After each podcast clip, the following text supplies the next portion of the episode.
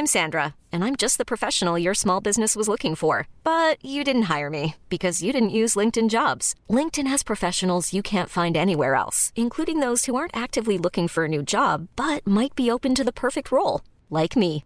In a given month, over 70% of LinkedIn users don't visit other leading job sites. So if you're not looking on LinkedIn, you'll miss out on great candidates like Sandra. Start hiring professionals like a professional. Post your free job on linkedin.com/achieve today.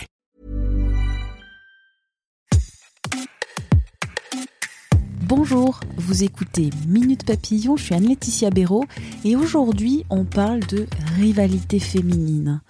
Il n'y a rien de pire que les femmes entre elles. Marie-Aldine Girard, journaliste et comédienne, s'est interrogée sur cette phrase communément admise et elle l'a prise pour sous-titre de son essai Rival, publié aux éditions Flammarion. Pourquoi voit-on l'autre femme comme une rivale? Où cette rivalité prend-elle racine? Comment cette rivalité se manifeste-t-elle socialement aujourd'hui? Comment y mettre fin? Pour répondre dans cet épisode, Marie-Aldine Girard. Je suis journaliste, rédactrice en chef pour des émissions télé, également auteur. Et j'ai écrit euh, là c'est mon cinquième livre. Les quatre premiers ont été écrits avec ma sœur jumelle, Anne-Sophie Girard, et là c'est mon premier euh, essai que j'écris euh, donc en solo. Rival, édité chez Flammarion. Et le sous-titre, Il n'y a rien de pire que les femmes entre elles. Comment cette phrase qu'on a déjà toutes et tous entendue, euh, vous l'analysez? J'avais très envie d'écrire sur la sororité. Et quand j'ai fait part de cette envie autour de moi, j'ai entendu cette phrase que j'avais déjà entendue moult et moult fois, mais sans, sans m'y arrêter. Et on me l'a plutôt, enfin, je veux dire, je vais pas dire tout le monde, mais pratiquement tous ceux à qui j'ai dit ça m'ont dit, bah, ah, bah, alors tu fais bien d'en parler parce qu'il n'y a rien de pire que les femmes entre elles. Et je me suis rendu compte qu'en fait, on, on laissait pas, on laissait plus passer euh, certaines choses aujourd'hui, mais cette phrase-là, on la laisse passer comme une vérité. Donc, j'ai décidé d'interroger cette phrase-là, d'interroger des femmes autour de moi qui m'ont bouleversée et qui ont changé aussi ma vision de voir les choses. Et j'avais envie d'en parler dans, dans ce livre-là. D'ailleurs, dans ce livre, vous dites que la rivalité féminine est un poncif qu'il est nécessaire de questionner aujourd'hui dans une société qui connaît MeToo depuis cinq ans, dans une société où il y a un changement entre les relations femmes-hommes. Je pense qu'on se pose la question aujourd'hui, et c'est merveilleux, de nos relations entre les hommes et les femmes, mais qu'on ne se pose jamais la question des relations des femmes entre elles. De toute façon, dès que c'est dans l'ordre du féminin, ça n'intéresse pas parce qu'on est dans l'ordre du désuet. Je me suis rendu compte que justement, la rivalité féminine n'était pas désuète. C'était quelque chose qui pouvait être euh, grave et qui pouvait aussi euh, avoir des ressorts qu'on doit questionner parce que c'est toute la société qui est coupable de ça aujourd'hui. On s'en rend euh, très vite compte en lisant le livre. Rivalité n'est pas compétition. Tout à fait. Et je pense que c'est une distinction qui est, qui est primordiale. Moi, j'ai une sœur jumelle euh, et on a toute notre vie été en compétition, mais une compétition saine. C'est-à-dire c'est normal quand deux sœurs qui ont le même âge, qui vivent les mêmes choses au même moment, voilà, on est toujours en compétition. Mais on n'a pas cette rivalité. La rivalité a cette nuance que on n'est pas sûr de nous-mêmes. Euh, il y a, j'en parle beaucoup dans le livre du syndrome de l'imposteur, c'est que on pense déjà qu'il n'y a pas de, place pour toutes. Et donc, on voit l'autre avec euh, la place qu'elle va nous prendre. C'est cette rivalité-là qui a ce côté un peu malsain, qui n'a pas la compétition. Cette rivalité est fondée sur la peur d'être supplanté par l'autre. Et cette peur s'inscrit dans différents domaines, que ce soit le domaine amoureux, mais aussi le domaine du travail. Le travail, euh, c'est un des exemples qui est venu le plus souvent. J'étais assez étonnée en fait. C'est vrai que je n'avais pas d'a priori. Hein, euh, J'ai tendu le micro entre guillemets à toutes ces femmes, mais ça m'a surpris. parce que vraiment, les relations négatives, euh, des relations de souffrance même, parce qu'il ne faut pas avoir peur des mots, là il y a une réelle souffrance, souvent sont des relations de travail. Et ça s'explique, en tout cas je l'explique dans le livre, du fait de cette difficulté de faire sa place dans un monde d'hommes, notamment pour certaines femmes, et de voir les autres femmes comme quelque chose, comme une concurrence, comme quelqu'un qui va nous prendre notre place, quand il n'y a qu'une seule place. Ça, j'en parle pour le syndrome de la schtroumpfette. Il y a une schtroumpfette dans le village des schtroumpfs. Elle n'est pas assez bête, la schtroumpfette, quand elle voit une autre schtroumpfette arriver, pour lui dire bienvenue. Non, elle sait qu'il n'y a qu'une place. Donc il faut la neutraliser et l'éliminer. Et c'est quelque chose qu'on a intégré. C'est pas, je, ne dis pas, ouh, les méchantes femmes que nous sommes. Non, j'ai dit, mais pourquoi on a intégré tout ça? Comment ça se fait qu'on réagit comme ça? Même si, bon, certaines diront, bah non, moi je réagis pas comme ça. Euh, quand on s'interroge un petit peu plus, on se rend compte que c'est un fait, euh, qu'il y a quelque chose de ça en nous, de voir l'autre comme la personne qui va nous prendre la place, la personne qui va prendre l'intérêt euh, dans les yeux de l'homme, puisque c'est de ça aussi dont on parle.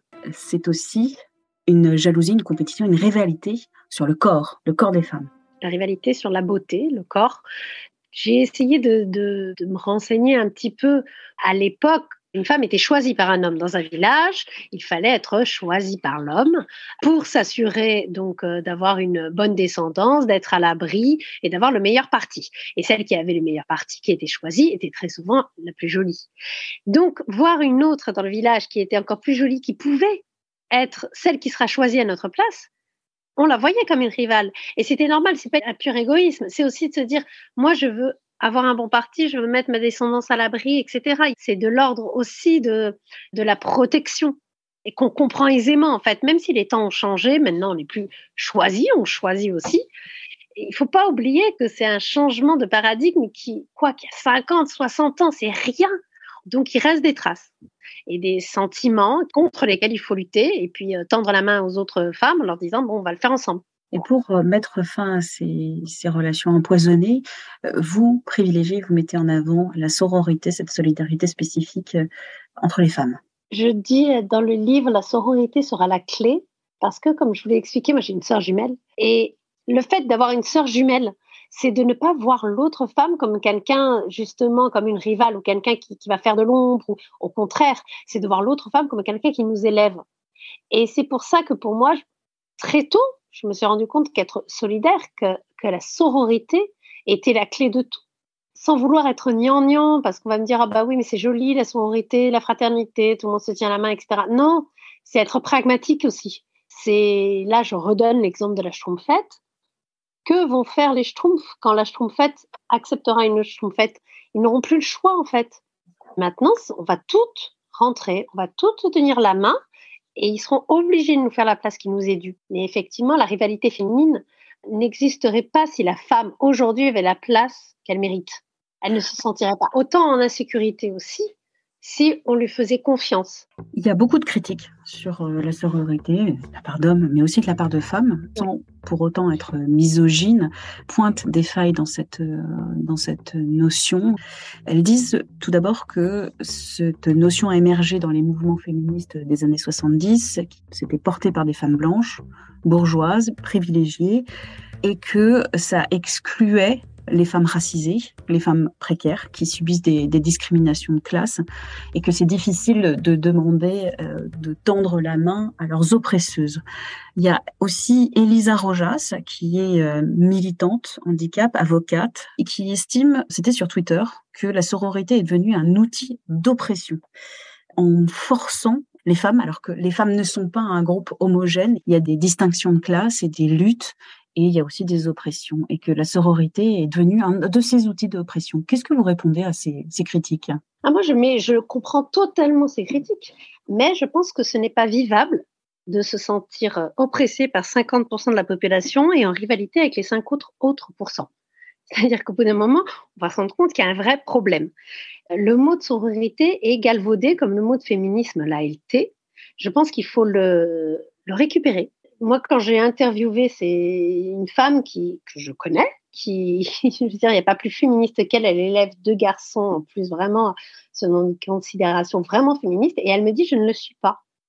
Et j'ai essayé de comprendre comment, comment on avait pu en arriver là. Comment une femme de 40 ans qui est réellement féministe va te dire aujourd'hui je ne le suis pas parce que ce mot est galvaudé, ce mot est évité de son sens. On n'a pas le droit parce qu'on se sent mauvaise féministe, on se sent oppresseuse parce qu'on on souhaite une, une sororité. Non.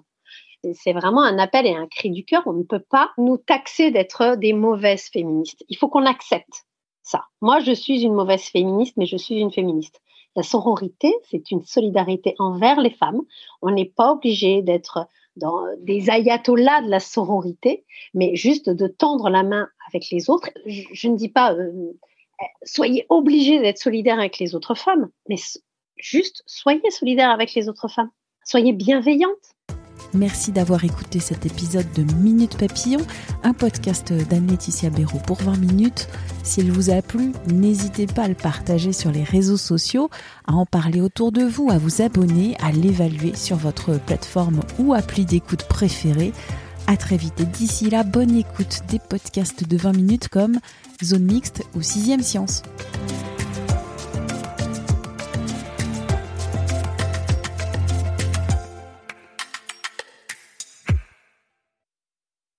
On ne va pas se quitter comme ça. Vous avez aimé cet épisode? Sportif, généraliste, sexo ou scientifique, varié mais toujours bien informé. Découvrez les autres podcasts de la rédaction 20 minutes sur votre application d'écoute préférée ou directement sur podcast au pluriel.20minutes.fr. Et merci de nous avoir écoutés.